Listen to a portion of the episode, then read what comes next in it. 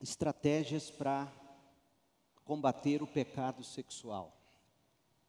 O que eu fiz aqui foi extrair alguns textos, colocá-los de forma organizada. Uh, eu me baseei em grande parte no material do John Piper que ele produziu em 1995, se não me engano, e eu quero compartilhar com vocês. Quando a gente começa a falar sobre o sexo, sobre a sexualidade, a primeira coisa que a gente precisa entender é que a sexualidade é um doce presente de Deus. Queria que você se atentasse a isso. A sexualidade é um doce presente de Deus. Gênesis 2, abra sua Bíblia. Vou pedir que você esteja lendo a Bíblia. Acompanhe a Bíblia comigo. Gênesis 2, de 24 a 25. Por isso o homem deixa pai e mãe e se une à sua mulher, e os dois se tornam um só. O homem e a mulher estavam nus, mas não sentiam vergonha não havia originalmente entre o marido e mulher, no estado de nudez, assim o homem vivia. Não havia entre eles qualquer constrangimento. O que se, o que se tira daqui é que homem e mulher, no, na, na, no convívio matrimonial, eles não, não, não precisam ter vergonha um do outro. O sexo no contexto conjugal, ele é limpo, ele é puro, ele é divino. Gênesis deixa isso claro. Provérbios 5, Provérbios 5, 18 vai nos mostrar de forma ainda até mais explícita o que significa mulher, homem e mulher, na aliança do casamento, nus, sem sentir vergonha. Provérbios 5, 18. Seja abençoada a sua fonte. A fonte aqui é a relação entre o marido e a mulher. A relação é tida como uma fonte de prazeres, marido e mulher. Seja abençoada a sua fonte. Alegre-se com a mulher de sua juventude. Ela é gazela amorosa, corça graciosa, usa imagens que eram comuns no Oriente Próximo, contexto bíblico, imagens do reino animal para elogiar a beleza da mulher. Se você for, por exemplo, para Cântico dos Cânticos, a, o, o, Salomão vai comparar a mulher bonita da vida dele às éguas do faraó. Se você disser isso para sua esposa hoje, ela te dá um coice. Eu não sou uma égua, mas era, era o costume é, as éguas de Faraó eram muito bem tratadas, eram muito bem cuidadas, zeladas. Havia o elogio, e um elogio sexy do marido pela mulher. Ela é gazela amorosa, corça graciosa, que os seios de sua esposa o satisfaçam sempre e você seja cativado por seu amor todo o tempo há delícias, há prazeres que eu não preciso nem me preocupar em ter que explicar para vocês, é o que está dito aí. Por que, meu filho, se deixar cativar pela mulher imoral? O que é a mulher imoral no livro de Provérbios? É a mulher que não é a sua esposa.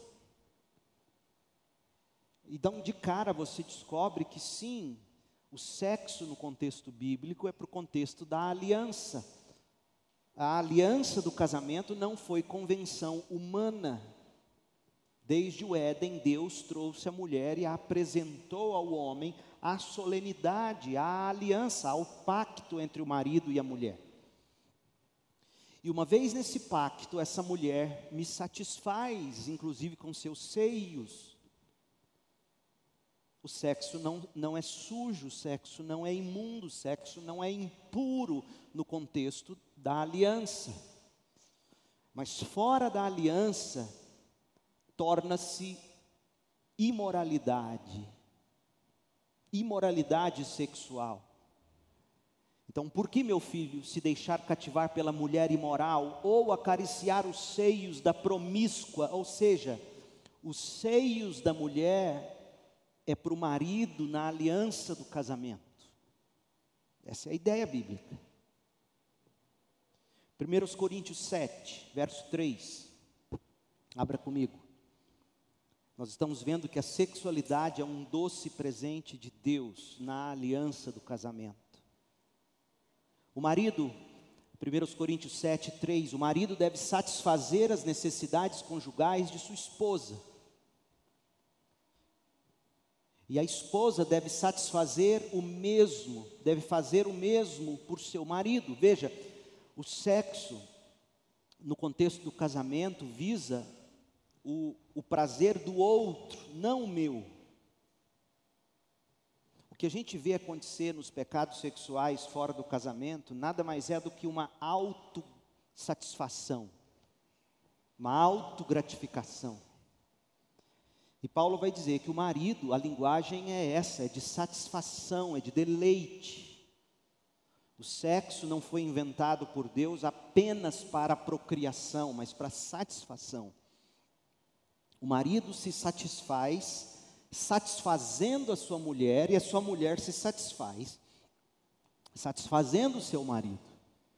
A esposa não tem autoridade sobre o corpo dela, o marido tem. Da mesma forma, o marido ah, não, não tem autoridade sobre o seu corpo, a esposa tem autoridade sobre o corpo dele. Não privem um ao outro de terem relações sexuais, a menos que ambos concordem em abster-se da intimidade sexual por um certo tempo, a fim de se dedicarem de modo mais pleno à oração. Depois disso, unam-se novamente para que Satanás não os tente por causa de sua falta de domínio próprio. Ou seja, que seja rápido essa separação de corpos com um propósito definido, desse jejum de sexo, digamos, entre marido e mulher. Por quê? Porque esse jejum prolongado, Paulo diz, torna-se uma brecha para Satanás, para a queda. Então eu espero que neste primeiro momento você tenha entendido, a sexualidade é um doce presente de Deus. Segundo, entenda, e aqui isso é muito importante para a juventude, entenda que as proibições bíblicas têm como objetivo proteger algo que é precioso e não negar algo prazeroso. As proibições bíblicas, no que tange a dizer o seguinte: sexo é para o contexto da aliança, do casamento. Essas proibições, quando dizem fora do casamento é imoralidade, essas proibições visam a proteger algo precioso. Não é para negar algo prazeroso. Deixe-me dar alguns textos. A proibição principal a gente encontra em Êxodo 20, verso 14, é um dos dez mandamentos: não cometa adultério. Agora, abra em Deuteronômio 10 e veja qual é o propósito dos mandamentos de Deus. É proteger algo precioso, não é negar algo prazeroso. Quando Deus nega o sexo, para os que não estão na aliança do casamento, ele não está negando o prazer, ele está protegendo algo que é muito precioso. Deuteronômio 10, verso 12. Agora, Israel, o que o Senhor seu Deus requer de você é uma pergunta. Somente que você tema o Senhor seu Deus que viva de maneira agradável a Ele e que ame e sirva o Senhor seu Deus de todo o coração, de toda a alma, obedeça sempre aos mandamentos e decretos do Senhor que hoje lhe dou, para o seu próprio bem, para o seu deleite, para o seu prazer de verdade. A lei é para o nosso bem. 1 Coríntios 6, verso 18. 1 Coríntios 6, verso 18. Fujam da imoralidade sexual. Nenhum outro pecado afeta o corpo como o pecado sexual. Pois a imoralidade sexual é um pecado contra o próprio corpo. E de novo, a imoralidade não é o sexo em si, a imoralidade é o sexo fora da aliança, marido e mulher. E obviamente pressupõe-se macho e fêmea. Então, a melhor maneira de você definir a imoralidade sexual é dizer qualquer tipo de intercurso sexual fora da aliança, marido e mulher, e os termos definem sim os gêneros qualquer coisa fora disso é imoralidade sexual. Então essa proibição, ela tem um propósito. Qual é o propósito? É dizer para nós que o pecado sexual, por afetar o corpo, não tem nenhum outro que seja como ele. John Piper comentando sobre esse versículo, ele foi muito muito perspicaz. Ele disse assim: "Bem, eu não sei tudo o que isso significa, mas significa pelo menos que há uma natureza única e profunda nesse pecado de imoralidade sexual. E acho que qualquer pessoa que pensa que essa experiência de união sexual pode ser experimentada indiscriminadamente, está se enganando sobre a profundidade do dano que ela está causando à sua própria alma. É por isso que o sexo está protegido no casamento mantenha sua virgindade e não coloque seu pescoço no laço dessa sedução. Fecha aspas. Outro texto, 1 Coríntios 7, versículo 2. Mas, uma vez que há tanta imoralidade sexual, cada homem deve ter sua própria esposa e cada mulher o seu próprio marido. Veja que Paulo não é do tipo asceta que diz: olha, controle essa sua sexualidade, não pratique o sexo. Não, ele está dizendo: a imoralidade sexual revela que, em alguns casos, os desejos sexuais são descontrolados. Sendo assim, Paulo diz: a solução, case. Não é pecado. Pecado é você viver solteiro, pecando, por não conseguir, por tantas vezes fugir do seu controle. E é curioso que nesse mesmo capítulo ele vai mostrar os prós e os contras do casamento, mas ele é contundente, ele diz: se no seu caso a imoralidade sexual é recorrente, você não tem controle, case. O homem com a sua própria esposa a mulher com seu próprio marido. Então a proibição, veja, a proibição não é para negar um prazer. Porque se fosse para negar um prazer, Paulo não daria a opção, certo? A opção do casamento. Ele diria: sublime isso. A proibição é para proteger algo que é precioso. 1 Tessalonicenses 4. 1 Tessalonicenses 4, versos 3 a 6. A vontade de Deus é que vocês vivam em santidade. E é curioso. Por isso, mantenham-se afastados de todo pecado sexual. Cada um deve aprender a controlar o próprio corpo e assim viver em santidade e honra não em paixões sexuais, como os gentios que não conhecem a Deus. Ou seja, gente, isso aqui é, uma, é um tapa no rosto de crentes com luva de pelica. Porque Paulo está dizendo: esse tipo de, de sedução por parte das paixões sexuais não deve existir entre cristãos. Por quê? Porque os cristãos, diferentemente dos gentios, ou seja, daqueles que não temem a Deus, os cristãos têm o conhecimento de Deus. O conhecimento de Deus faz com que, ou deve fazer com que, os, os cristãos fujam das paixões sexuais, fujam da imoralidade sexual. O conhecimento de Deus te faz fugir do pecado.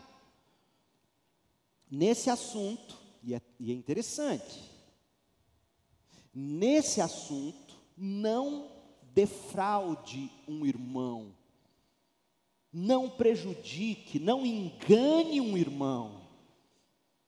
E nós poderíamos pensar nas diversas maneiras de como o sexo entre casal que não é casado engana um ao outro. Como isso engana um ao outro. E, e, e é uma forma de defraudação.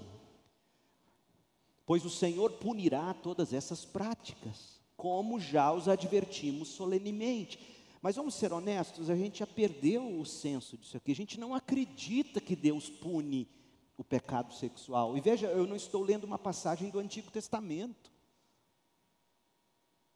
Não é o profeta Jeremias. É Paulo, o apóstolo da graça.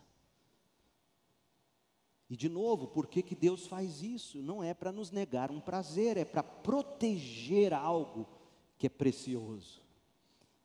Olha o que Piper diz sobre isso, e aí eu acho que a, a luz vai se acender para você.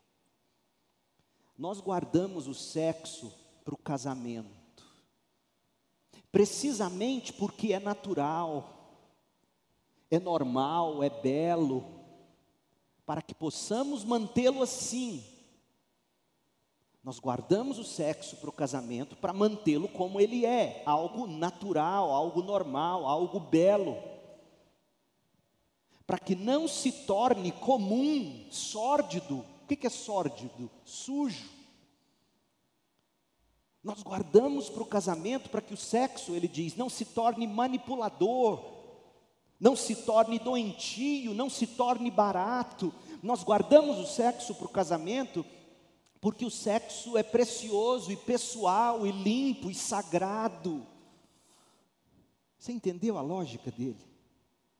Nós guardamos ele para ele não se tornar comum. E vamos ser honestos, a sexualidade, o sexo se tornou um negócio comum, vulgar, sujo, manipulador, barato, doentio. E aí Piper completa: você não coloca cercas ao redor de ervas daninhas, você coloca cercas ao redor de jardins. Você protege os jardins para que eles se mantenham belos. Por isso nós protegemos o sexo no contexto da aliança do casamento. Ele é belo. Olha o que ele diz, Piper. Nós não colocamos nossas meias sujas trancadas no cofre do hotel. Quando você se hospeda num hotel, uma viagem a negócios, estudo, congresso, você tira a meia suja. E geralmente no quarto do hotel, se é um hotel decente, tem um cofre dentro do guarda-roupa. E, e, eu nunca ouvi falar que alguém tire as meias e tranque no cofre para ninguém roubar. Por quê? Porque meia mas se você tem um relógio caro, um computador mais caro e precisa sair, essas coisas caras você as tranca no cofre para protegê-las. E aí ele completa: reter sexo até o casamento não o torna anormal. Guardar o sexo para o casamento torna-o de valor incalculável. Ele continua: e, e muito importante agora, por que que crentes prezam sim pela virgindade? Outra razão, diz Piper, pela qual o sexo é para o casamento, é que o casamento, ouça, o casamento é uma imagem da aliança entre Cristo e sua igreja. A igreja é a noiva. E nessa imagem, o sexo, nessa foto, é o indicador mais requintado no relacionamento de aliança para os prazeres indescritíveis que aguardam nossa plena comunhão com Cristo na era por vir, em aliança com Jesus. Sexo fora do casamento é uma mentira sobre Jesus e sobre seu relacionamento com a igreja, é uma mentira sobre onde encontrar a alegria plena. E você vai ver essa imagem muito bem definida no livro de Cântico dos Cânticos. O prazer entre o marido e a mulher no Cântico dos Cânticos, ele só vem depois da aliança. E onde está a aliança em Cântico dos Cânticos? Repetidas vezes, eles dizem assim: Eu sou do meu amado, o meu amado é meu. Isso é aliança. Nesse contexto de aliança, há o prazer do sexo. E o prazer do sexo serve ao propósito de mostrar que quando nós nos unimos a Deus em aliança, nós desfrutamos de prazeres. A virgindade é cara para os cristãos, porque a virgindade é o grande símbolo do que a gente lê em Apocalipse 19, de 7 a 8. Abra lá. Apocalipse 19, de 7 a 8. Alegremos-nos, exultemo-nos. E ao cordeiro demos glória, pois chegou a hora do casamento do cordeiro e sua noiva já se preparou. Como que a noiva se prepara, gente? Com pureza. A prova disso é o verso 8. Ela recebeu um vestido do linho mais fino, puro, e branco, noivas casam de branco, não é por convenção social, é porque é um símbolo do que vai acontecer quando a igreja se encontrar com Cristo no céu. Jovem, ponha isso na sua cabeça antes de se deitar com a namorada ou com o namorado.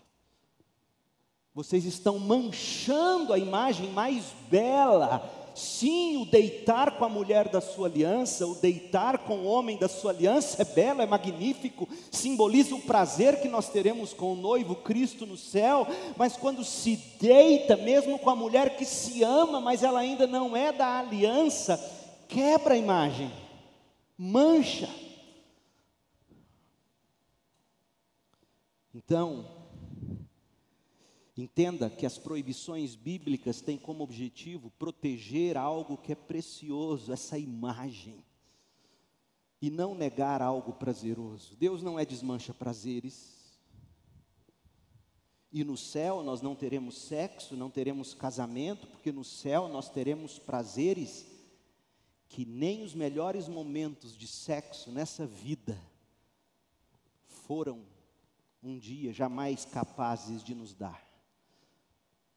Não é que teremos sexo com Deus, longe disso, isso é paganismo, não é essa a ideia, mas o prazer com Deus. Como é triste ver jovens já tão mundanizados, dentro das igrejas, não, não se dando conta dessas imagens.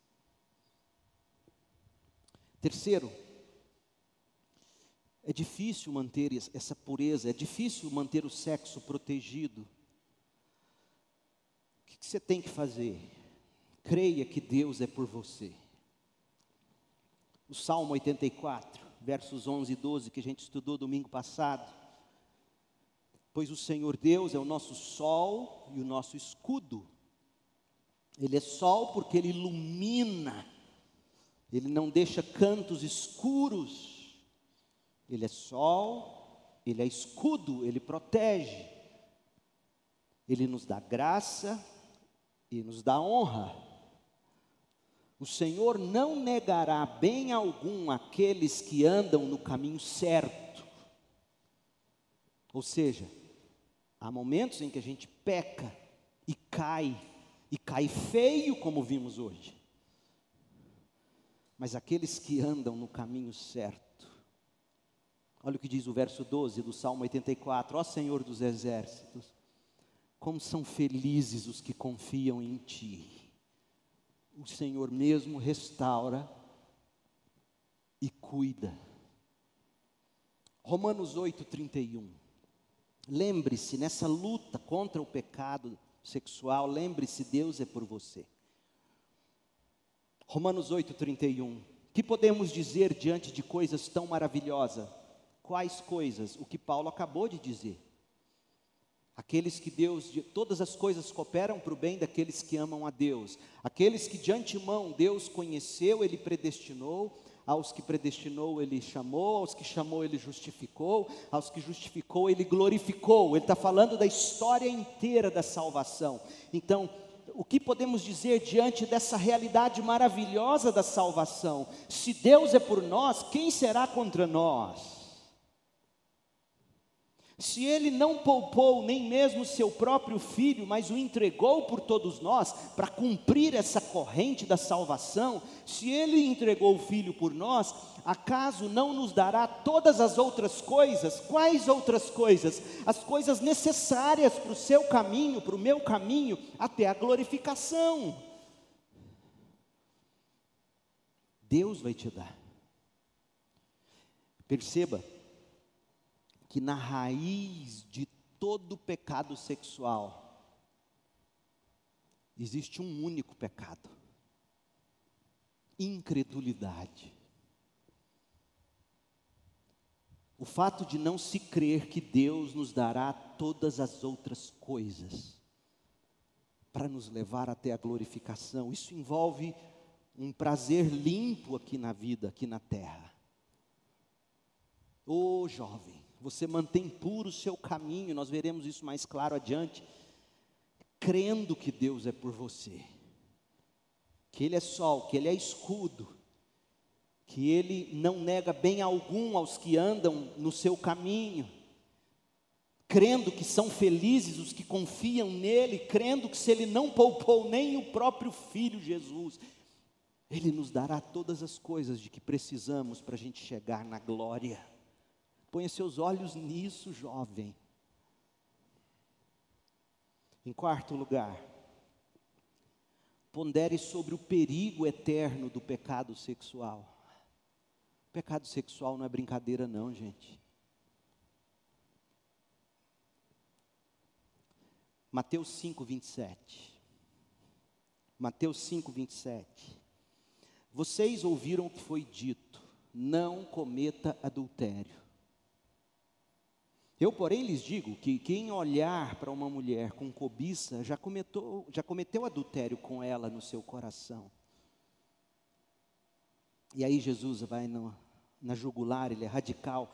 Se o olho direito levar a pecar, arranque-o, jogue-o fora.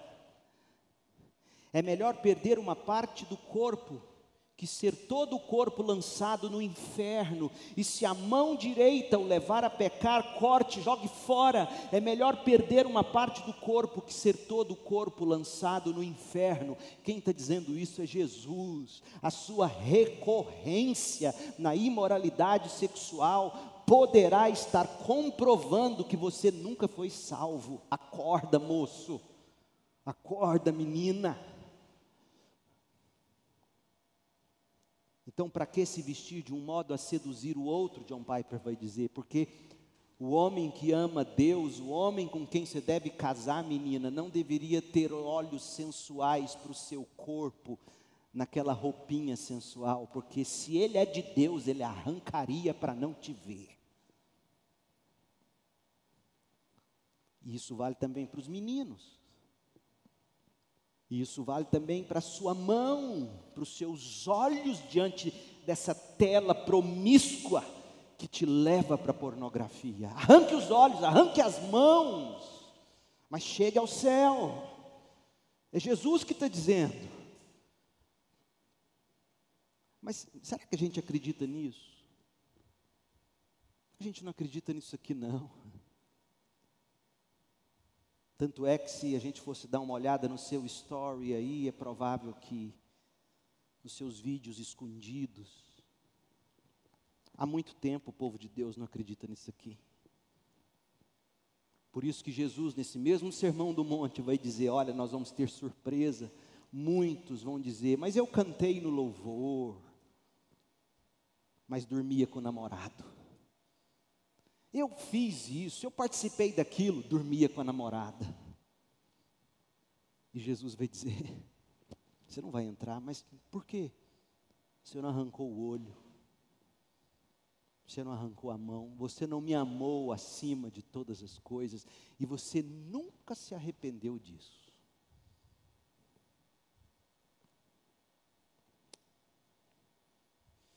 Em quinto lugar, relembre-se quando você for tentado a querer se masturbar ou, ou encontrar alguém com quem se deitar. Relembre-se de que Deus já lhe deu muitas coisas boas. Eu, eu, lembro da história de José do Egito. Abra lá no, no Gênesis capítulo 39.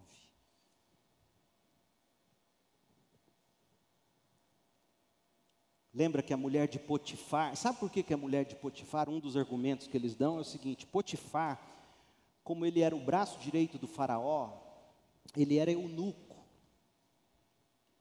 Sabe o que significa isso? Ele, ele era castrado, ele não tinha relação sexual de verdade com a mulher dele.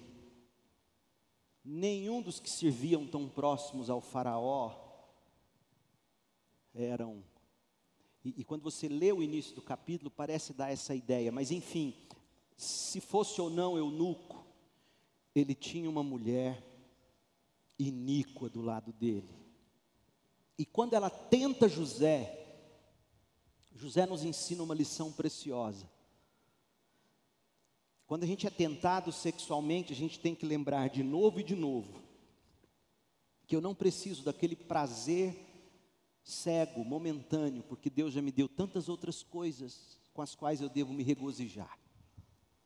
Portanto, o pecado da, da sexual, além de revelar incredulidade, ele revela descontentamento com o que Deus já me deu. Olha como José coloca isso. Gênesis 39, de 6 a 9. Assim, Potifar entregou tudo o que possuía aos cuidados de José, e tendo-o como administrador, não se preocupava com nada, excesso com que iria, exceto com que iria comer. Olha a confiança devotada a esse homem. Olha a confiança que um pai devota a um menino quando entrega a ele a sua filha para namorar. E vice-versa. José era um rapaz muito bonito, de bela aparência, um garanhão, bombado provavelmente, chique. E logo a esposa de Potifar começou a olhar para ele com desejo. Venha, deite-se comigo, ordenou ela, ordenou, impôs. José recusou, e com base em quê? Meu senhor, o seu marido, me confiou todos os bens de sua casa e eu não e não precisa se preocupar com nada. Ninguém aqui tem mais autoridade do que eu. Ele não me negou coisa alguma, exceto a senhora, que é a mulher dele. Como poderia eu cometer tamanha maldade? Além de já ter tudo de que eu preciso, se eu me deitar com a senhora, eu vou estar pecando contra Deus. Ô jovem, pense nisso, quando você for tentado sexualmente. Quanta coisa boa Deus já pôs nas suas mãos, quanta confiança Deus já depositou a você, quantos prazeres lícitos Deus já lhe deu. Lembre-se que seria maldade contra aqueles que confiam em você quando você peca desse modo. José diz isso, é maldade, seria maldade E mais, o que é pior, eu estaria pecando contra Deus. Outra coisa, quando você for tentado sexualmente, aprenda a pregar para si mesmo. Pregar o que a si mesmo? Pregar de novo e de novo para sua alma que, que na presença de Deus há alegrias, que há mais alegrias na presença de Deus do que qualquer pecado pode nos dar.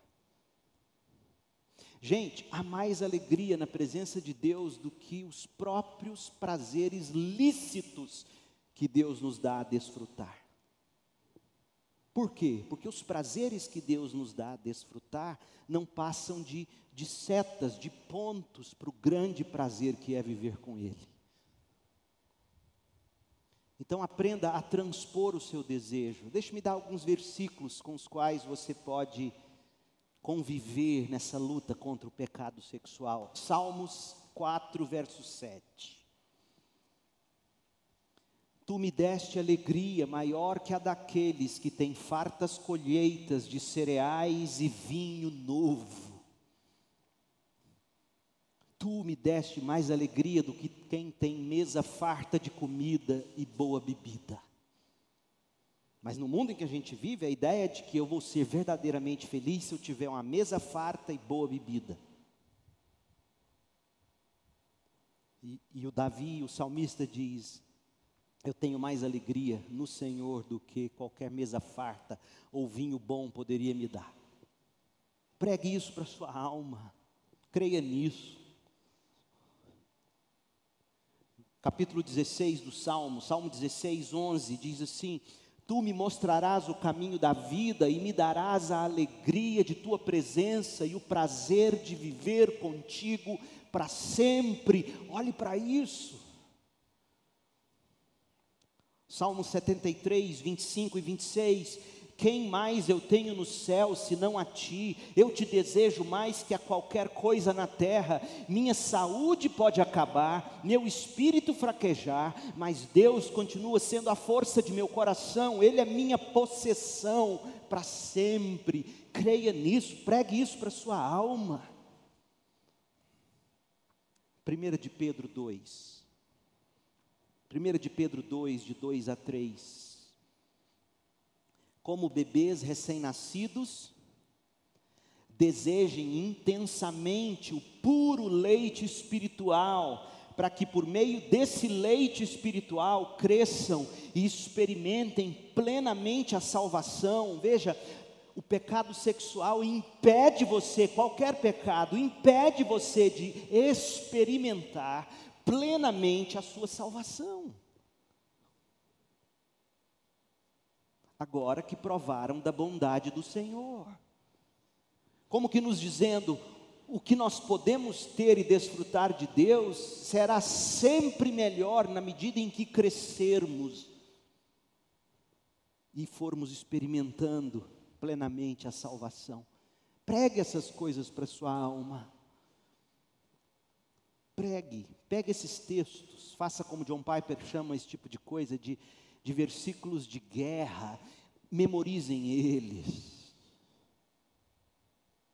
Outra coisa, compreenda que pecados sexuais desabilitam e enfraquecem nossa capacidade de maiores alegrias espirituais com Deus. Muitos jovens não estão provando de Deus porque o pecado eclipsou o relacionamento com Deus, acabou. Olha o que diz 1 de Pedro 2,11. Olha o que o pecado faz contra a gente. 1 de Pedro 2,11. Amados, eu os advirto, como peregrinos e estrangeiros que são, a manter distância dos desejos carnais, que fazem o quê? Fazem guerra contra a sua alma. A guerra é contra a sua alma, a guerra é para você não ter apetite em Deus, a guerra é para você não ter prazer na Bíblia, a guerra é para você não ter prazer em Deus, a guerra é essa. Marcos 4, 18 a 19, quando fala da parábola do semeador, diz que as sementes do Evangelho que caíram entre os espinhos representam outros que ouvem o Evangelho mas logo a semente do Evangelho é sufocada pelas preocupações dessa vida, pela sedução da riqueza e pelo desejo por outras coisas, inclusive sexuais ilícitas. E o que, que acontece? Não produz fruto. Quanta gente sem fruto. Em oitavo lugar, e essa aqui é importante, jovem, presta atenção. Quando você for tentado a pensar assim, o que, que tem de errado com isso? O que, que tem de errado? Além de tudo do que já mostrei para você, mas digamos que sua alma eclipsou de novo. E diz, o que, que tem de errado? Eu amo essa menina, ela me ama, nós vamos casar. Em vez de você perguntar o que está errado com isso, pergunte o seguinte: isso vai maximizar minha experiência do poder de Cristo? Isso vai maximizar meu desfrute de comunhão com Deus? Isso vai maximizar a minha percepção da beleza da glória de Deus. Isso vai maximizar o reflexo da glória de Deus na minha vida ou não? Essa é a pergunta que todo crente tem que fazer. A pergunta que o crente tem que fazer é: o que tem de errado com isso? A gente adora fazer esse tipo de pergunta para os pais. O que tem de errado com isso? Todo mundo faz. A pergunta não é essa, crente. A pergunta é: isso que você está prestes a fazer ou desejoso de fazer, isso vai maximizar o poder de Jesus na sua vida? Vai maximizar o seu desfrute com Ele? Sua percepção da beleza da glória dele, o reflexo da glória dele na sua vida, vai maximizar seu relacionamento com Deus em Cristo? Ou vai embaçá-lo cada vez mais? Essa é a pergunta. E quando a gente aprende a fazer a pergunta certa, olha o que Paulo diz, Filipenses 3,12. Eu não estou dizendo que eu já tenha obtido tudo isso. Não estou dizendo que eu já alcancei a perfeição. Mas prossigo, prossigo a fim de conquistar essa perfeição para a qual Cristo Jesus me conquistou. Eu já fui conquistado, eu já fui justificado pela fé em Cristo Jesus, mas essa minha justificação me coloca num páreo, eu estou numa corrida, a corrida da santificação, para eu ser glorificado um dia. Agora, quando eu não entendo isso, você deve sim se perguntar: eu fui mesmo justificado? Porque todos os que foram justificados receberam o poder de serem feitos filhos de Deus. O poder de correr essa corrida, conquistando a perfeição para a qual nós fomos conquistados. Outra coisa, cultive uma devoção apaixonada à honra do nome de Deus. Lembra quando Davi peca com a mulher de Urias, segundo Samuel? Abra lá no capítulo 12, segundo Samuel 12, versos 10 a 14. Diz assim: Olha o que Deus diz a Davi. E por que Deus fez o que fez? Porque era a honra do nome de Deus que estava em jogo. Mais importante do que você se saciar nos seus prazeres é a honra de Deus na sua vida, a honra do nome dEle na sua vida. 2 Samuel 12, de 10 a 14: De agora em diante, a espada não se afastará de sua família. Por quê? Por que Deus? Porque você, Davi, me desprezou ao tomar para si a mulher de Urias. Quando você toma para si um homem que não é seu, quando você toma para si uma mulher que não é sua, você despreza Deus. Assim diz o Senhor: de sua própria família farei surgir seu castigo. Tomarei suas mulheres diante de seus olhos e as darei a outro homem. Ele se deitará com elas à vista de todos. O que você fez em segredo, eu farei acontecer abertamente. guardadas as proporções, é isso que acontece quando um casal de crentes que não deveria estar praticando o ato sexual no namoro, a menina vem e fica grávida. Deus vem e fala: Isso vai se tornar aberto.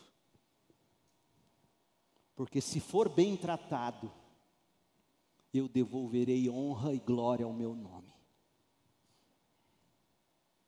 E aí Davi confessa no verso 13, confessa a Natã, eu pequei contra o Senhor. Natã respondeu sim, mas o Senhor o perdoou.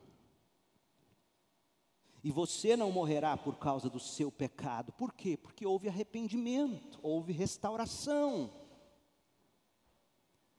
Mas houve e permaneceram consequências. Olha o verso 14. Contudo, uma vez que você demonstrou o mais absoluto desprezo, jovem, ponha isso na sua cabeça. Transar fora do casamento é demonstrar o mais absoluto desprezo pela palavra do Senhor. Ao agir desse modo, o seu filho morrerá. Olha a seriedade do negócio. Há consequências. E qual é o antídoto a tudo isso? É cultivar uma devoção apaixonada à honra do nome de Deus. Outra coisa, desenvolva uma cosmovisão que faça você enxergar absolutamente tudo em relação à glória de Deus. Quer comais, quer bebais. Abre esse texto. Esse texto é tão importante porque quando você está na prática do pecado sexual ou qualquer outro, quando você não está vivendo para a glória de Deus, olha o que de fato acaba acontecendo. 1 Coríntios 10, 31. Portanto, quer vocês comam, quer bebam, quer façam qualquer outra coisa, façam para a glória de Deus. Por quê? Porque quando você não vive para a glória de Deus, além de pecar contra Deus, além de desprezar absolutamente a palavra de Deus, você ofende os outros. Não ofendam nem os judeus, nem os gentios, nem a igreja de Deus. Os nossos pecados ofendem as pessoas. Assim como também eu procuro agradar a todos em tudo que faço. Não faço apenas o que é o melhor para mim. O crente não pensa só nele faço o que é melhor para os outros. E com qual objetivo? A fim de que muitos sejam salvos. É por isso que a gente cultiva um bom testemunho, é por isso que a gente prega, é por isso que a gente procura discipular as pessoas, é por isso que a gente tem pequenos grupos, porque a gente quer salvar muitos. A gente não pensa só na gente, está aqui um princípio para o PGM na hora da multiplicação. Você não pensa só em você mesmo, não é o melhor só para mim. Qual vai ser o melhor para os outros? A fim de que muitos sejam salvos, o que vai ser melhor, meu povo? Esse tem que ser sempre o princípio que de novo e de novo a gente traz para a vida da gente. Viver para a glória de Deus, comendo, bebendo, fazendo qualquer coisa, porque quando eu não faço assim, eu ofendo. Ofendo os de fora, ofendo os de dentro, ofendo a igreja. E quando eu busco agradar a todos para a glória de Deus, eu não penso só no que é melhor para mim, eu faço o que é melhor para os outros, para que muitos sejam salvos. Jovem, pense assim. Colossenses 3, 16 e 17. Que a mensagem a respeito de Cristo, em toda a sua riqueza, preencha a vida de vocês ensinem, aconselhem uns aos outros com toda sabedoria, cantem a Deus salmos, hinos e cânticos espirituais com o coração agradecido, e tudo o que fizerem ou disserem, façam em nome do Senhor Jesus, dando graças a Deus, o Pai, por meio dele. É curioso que nenhum casal de namorado, depois de se relacionar indevidamente, tenha coragem de agradecer a Deus pelo que fizeram. Isso em si revela a gravidade do negócio. E se conseguem, meu Deus. Para os solteiros agora, especificamente. Solteiros, porque eu já ouvi mãe defendendo o filho, dizendo assim: Mas você sabe, né, pastor, não tem como segurar os meninos. Como se eu não fosse homem, como se eu não soubesse. Então, para os solteiros, para os homens, para as mulheres, entenda que a relação sexual não é essencial para a sua plena personalidade e felicidade. O mundo em que a gente vive diz para a gente que nós seremos plenamente felizes quando nos saciarmos sexualmente. Não. Qual foi o homem mais feliz da terra? Qual foi? Qual foi o homem mais feliz que já existiu? Mais realizado? Cristo. Homem não conheceu o prazer sexual. Não precisou dele para ser plenamente homem, porque se você disser, se você falar, ah, não, pastor, essa, essa ilustração não vale, presta atenção, se você disser que não vale, o sacrifício de Jesus não vale para te salvar, porque o sacrifício de Jesus só vale porque ele é plenamente homem. E ele foi plenamente homem, plenamente feliz, sem sexo. É possível, jovem? É possível. Mas se para você parece impossível, case. Olha o que diz Isaías 56 sobre o tipo de alegria que um solteiro pode ter, se ele não viver abrasado. Isaías 56. Assim diz o Senhor: Sejam justos e façam o que é certo, pois logo virei para livrá-los e para mostrar minha justiça entre vocês. Feliz é aquele que tiver o cuidado de agir desse modo, feliz é aquele que honrar meus sábados e evitar fazer o mal. Não permitam que o estrangeiro comprometido com o Senhor diga: O Senhor jamais me deixará fazer parte de seu povo. E não permitam que o eunuco, quem é o eunuco? Quem não se relaciona sexualmente. Não permita que o eunuco, ou quem não pratica a sua sexualidade, diga: Eu sou uma árvore seca, sem filhos, sem fruto. Quantas meninas pensando que elas só serão frutíferas no dia em que casarem, precisam de ouvir esse texto.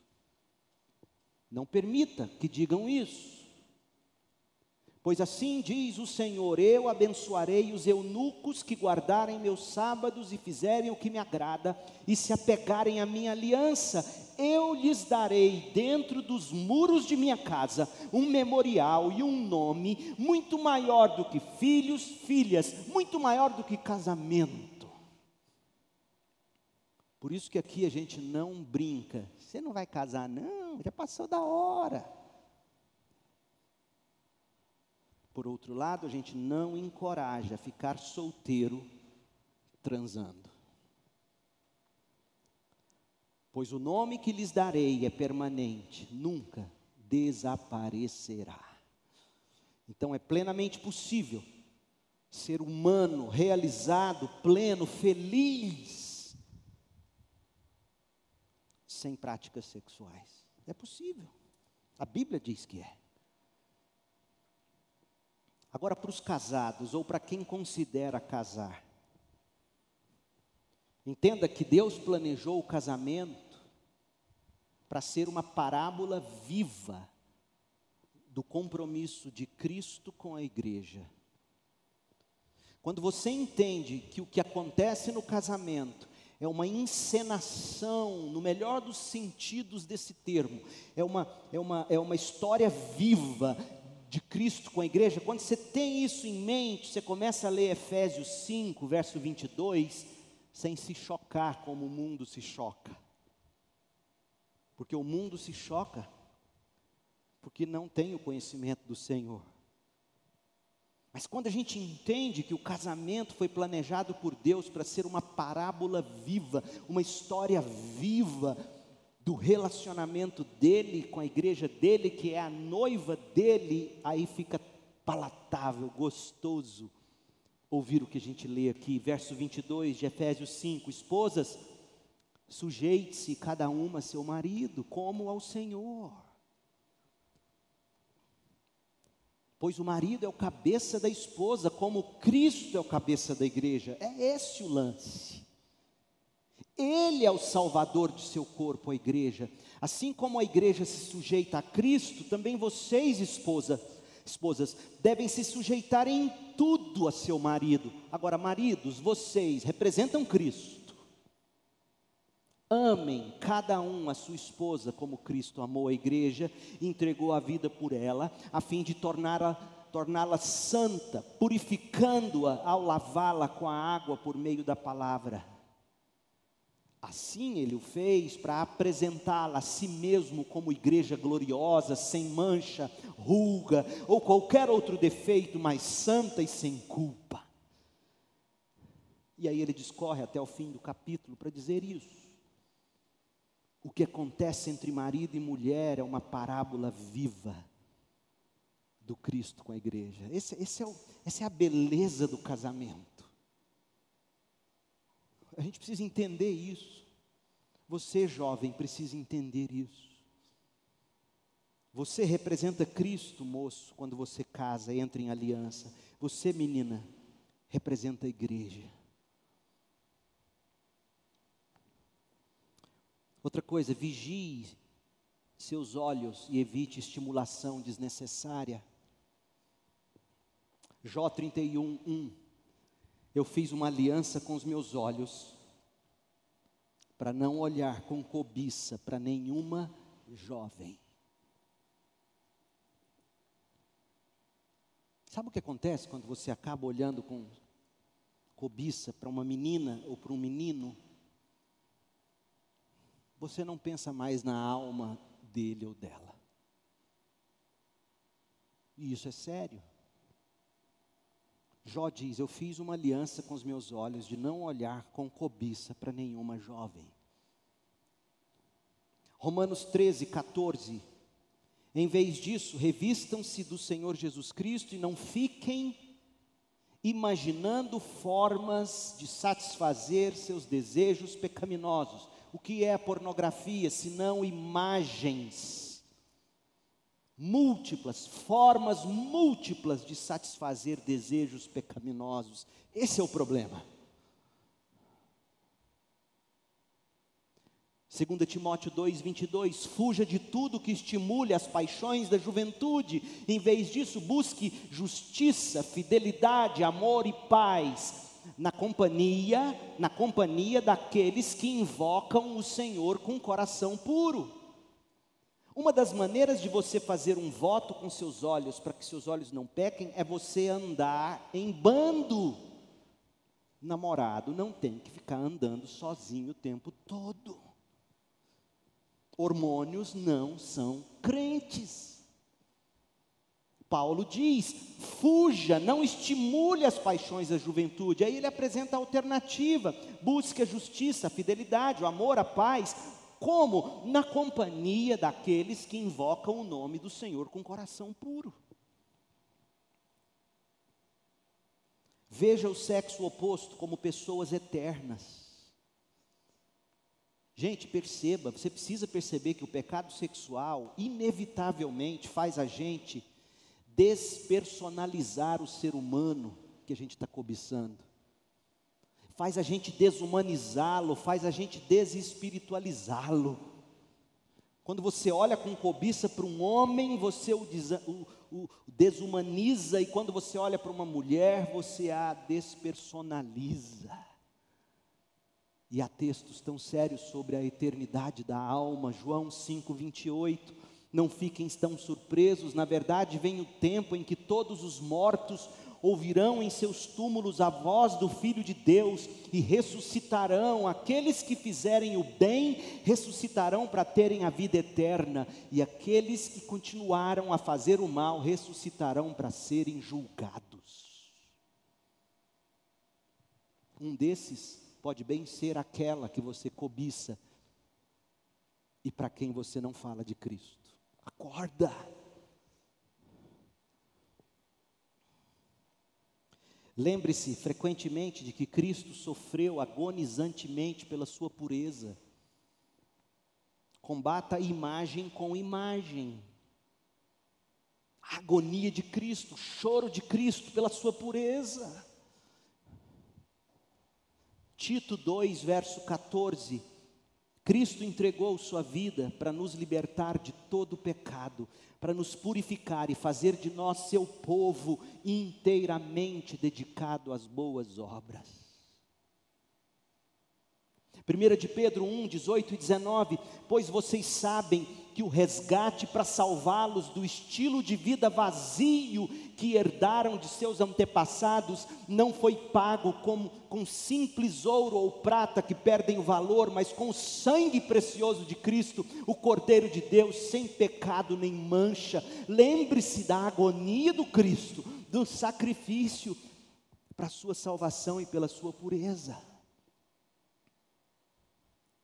1 de Pedro 2, 24, Ele mesmo carregou nossos pecados em seu corpo na cruz, a fim de que morrêssemos para o pecado e vivêssemos para a justiça, por suas feridas nós somos curados. Combata imagem com imagem. Segundo os Coríntios 5,15, ele morreu por todos, para que os que recebem sua nova vida, ouçam, não vivam mais para si mesmos você não vive mais para si mesmo. Nada do que você faz, crente, é para si mesmo. Como isso vai facilitar você na hora de tomar decisões? Ele morreu, ele sofreu para não vivermos mais para nós mesmos, mas para Ele que morreu e ressuscitou por nós. Agora, preste atenção num versículo que, quando eu li, enquanto eu me preparava, de algum modo até me comoveu. Hebreus 10, 29. Presta atenção nesse versículo. Imaginem quão maior será o castigo para quem insultou o Filho de Deus, tratou como comum e profano o sangue da aliança que o santificou e menosprezou o Espírito Santo que concede a graça. É isso que a gente faz todas as vezes que a gente peca. Cuidado ao presumir que os seus sucessos no passado garantem pureza no futuro. Cuidado com isso. Paulo diz em 1 Coríntios 10, 12: Se vocês pensam que estão de pé, cuidem para que não caiam. Você se lembra de Barnabé? Barnabé, aquele homem que a Bíblia diz em Atos 11, 24: Barnabé era um homem bom, cheio do Espírito Santo, cheio de fé, um homem grande. Multidões se convertiam ao Senhor através dele. Atos 11, 24. Agora, olha esse homem em Gálatas 2, 13. Como resultado, outros judeus imitaram a hipocrisia de Pedro. E até mesmo Barnabé se deixou levar pela hipocrisia. Isso aqui dá alívio para nós. Se Barnabé caiu, ao mesmo tempo exorta: se Barnabé caiu, homem cheio do Espírito Santo, homem de fé. Num momento, no outro, hipócrita. Cuidado, crente. Outra coisa, cuidado para você não se achar isento de prestar contas. A gente presta contas uns aos outros. Terceira de João, terceira de João, verso 9. Escrevi à igreja sobre isso, mas o Diótrefes, que gosta de ser o mais importante, se recusa a me receber. Tem crente que trata assim, não, eu não quero nada, você não tem nada com a minha vida, eu não quero te ouvir. Não fique excessivamente sozinho, especialmente quando você começa a namorar. Junte-se a um grupo onde vocês podem se exortar comunitariamente. E aqui eu estou pensando em Hebreus 3, de 12 a 14. Portanto, irmãos, cuidem para que nenhum de vocês tenha o coração perverso e incrédulo que desvie do Deus vivo. Irmãos, Hebreus chama de irmãos, tomem cuidado para vocês não se desviarem. Desvia como? Quando o coração vai se tornando perverso, incrédulo. Qual é o antídoto? Advirtam uns aos outros todos os dias, enquanto ainda é hoje, para que nenhum de vocês seja enganado pelo pecado e fique endurecido. Porque nós nos tornaremos participantes de Cristo se de fato mantivermos firme até o fim a confiança que nele depositamos no início. Cuidado com a mentalidade. Não, eu nasci na igreja, batizei, era pequenininho, nem lembro. Isso não garante salvação. O que garante salvação é a sua perseverança. Não porque a perseverança será a sua barganha, porque a perseverança será a única prova de que você foi salvo. Memorize a Bíblia. Memorize a Bíblia. 1 de João 2,14. Escrevi a vocês, filhinhos, porque conhecem o Pai. Escrevi a vocês, pais, porque conhecem aquele que existia desde o princípio. Escrevi a vocês, jovens, porque são fortes. A palavra de Deus permanece no seu coração e vocês venceram o maligno. Memorize a Bíblia. É guardando a Bíblia no coração que a gente não peca contra Deus. Salmo 119, 11. O que torna o jovem forte é a palavra de Deus no coração dele. A palavra de Deus vai ajudar você a estocar seus pensamentos com coisas boas.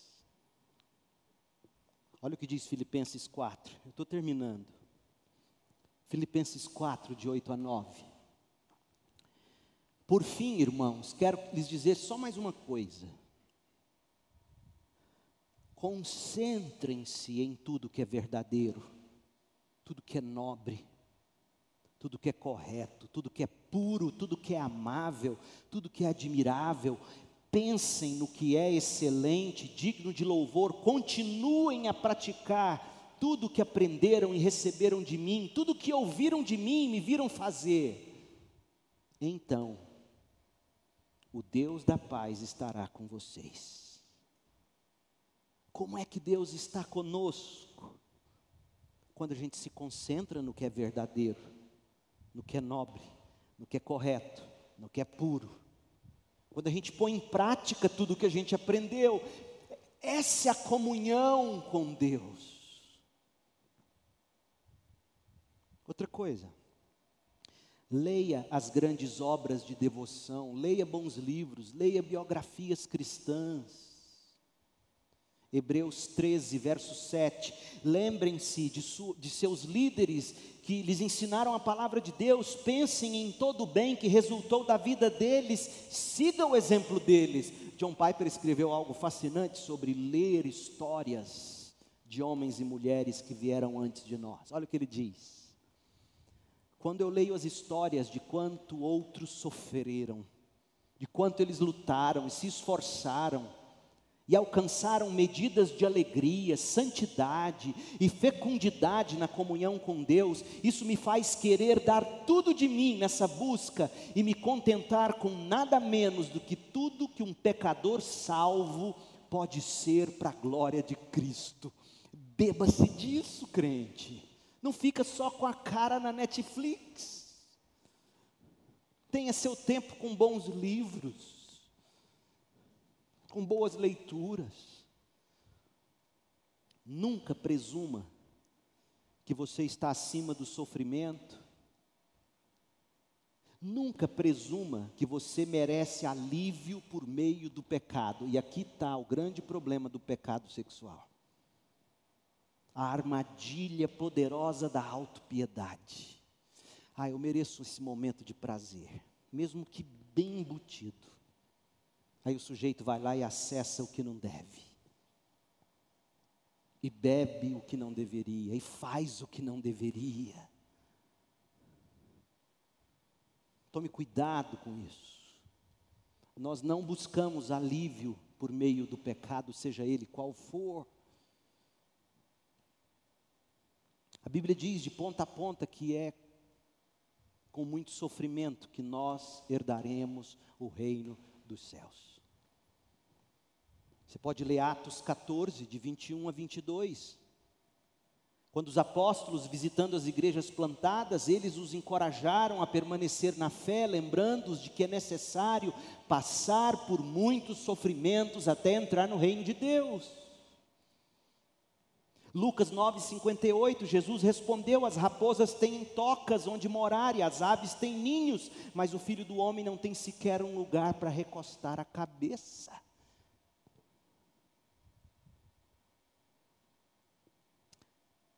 Penúltimo. Ocupe-se da grande comissão de Jesus Cristo. Abra sua Bíblia em, em, em 1 Coríntios 7, versos 8 e 9. Paulo diz assim: Portanto, digo aos solteiros e às viúvas: é melhor que permaneçam como eu, mas mas se não conseguirem se controlar, devem se casar. É melhor se casar que arder em desejos.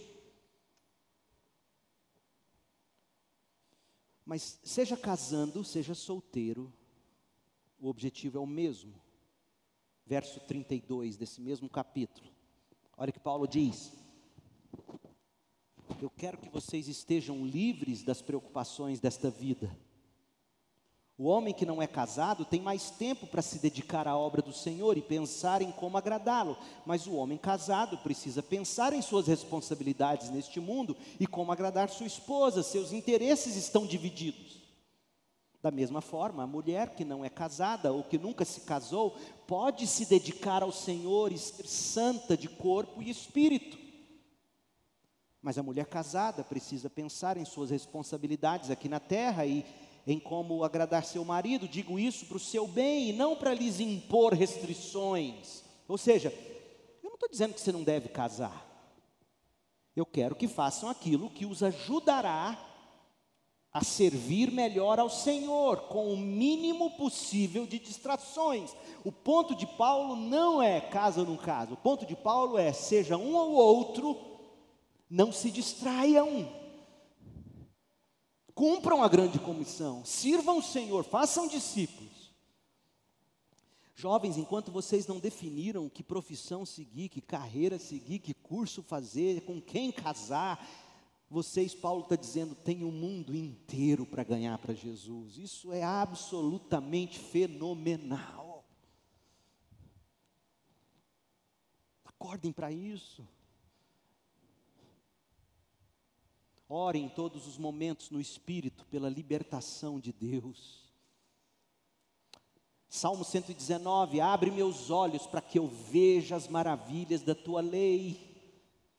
Salmo 119, 36, dá-me entusiasmo, inclina meu coração para teus preceitos e não para ganância. Jesus nos ensina a orar, dizendo: Não nos deixes cair em tentação, mas livra-nos do mal. Meu povo, é só Deus quem nos mantém em pé. Judas, versos 24 e 25, nos conta isso. Só Deus nos mantém em pé, só Deus nos leva limpos para a glória. É por isso que a gente ora e suplica. E a última coisa, encoraje-se. Deus é paciente dois textos e a gente termina. Êxodo 34, de 6 a 7.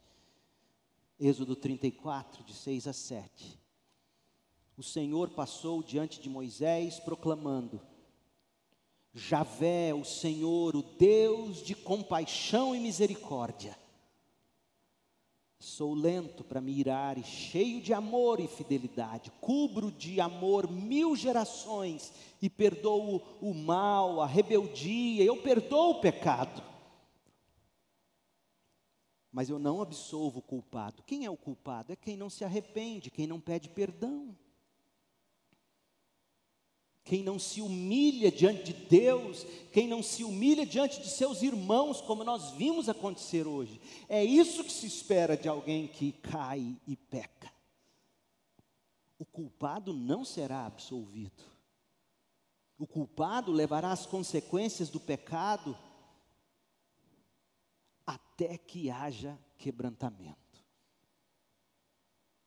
Mas aquele que se arrepende, Deus cobre de amor mil gerações e perdoa o mal, a rebeldia e o pecado. Encoraje-se, Deus é paciente. Neemias 9, Neemias 9, 17. Não quiseram obedecer e não se lembraram dos milagres que havias realizado em favor deles. Em vez disso, rebelaram-se e nomearam um líder para levá-los de volta à escravidão no Egito.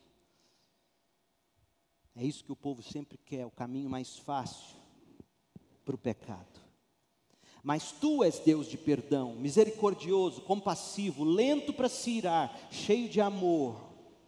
Não os abandonaste. Mesmo quando fizeram um ídolo em forma de bezerro e disseram: Este é seu Deus que os tirou do Egito.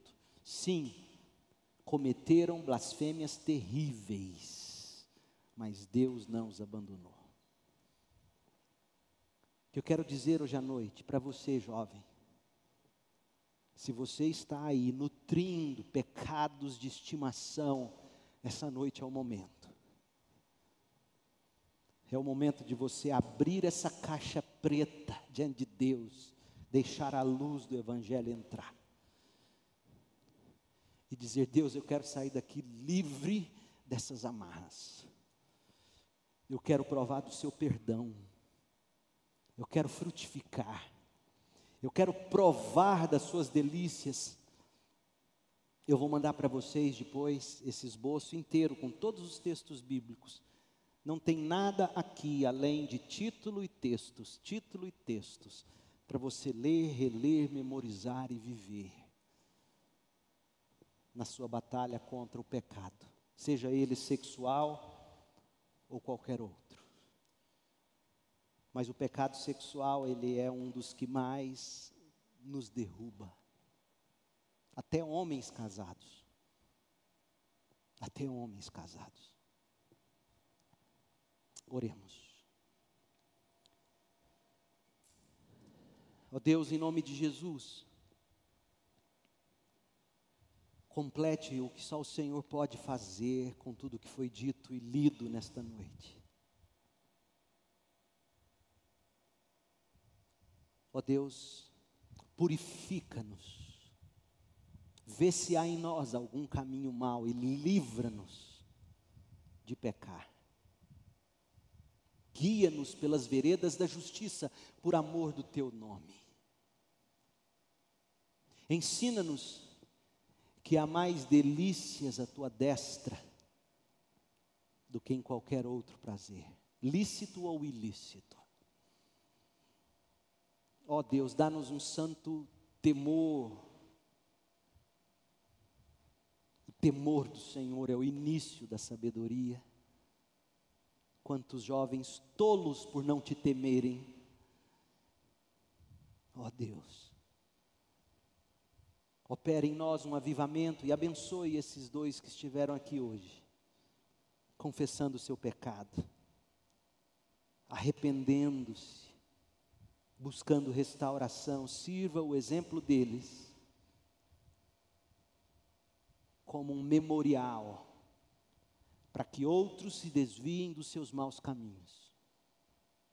Então o Senhor os ouvirá do céu perdoará os seus pecados e sarará a vida deles. É promessa do Senhor. Nós oramos em nome de Jesus.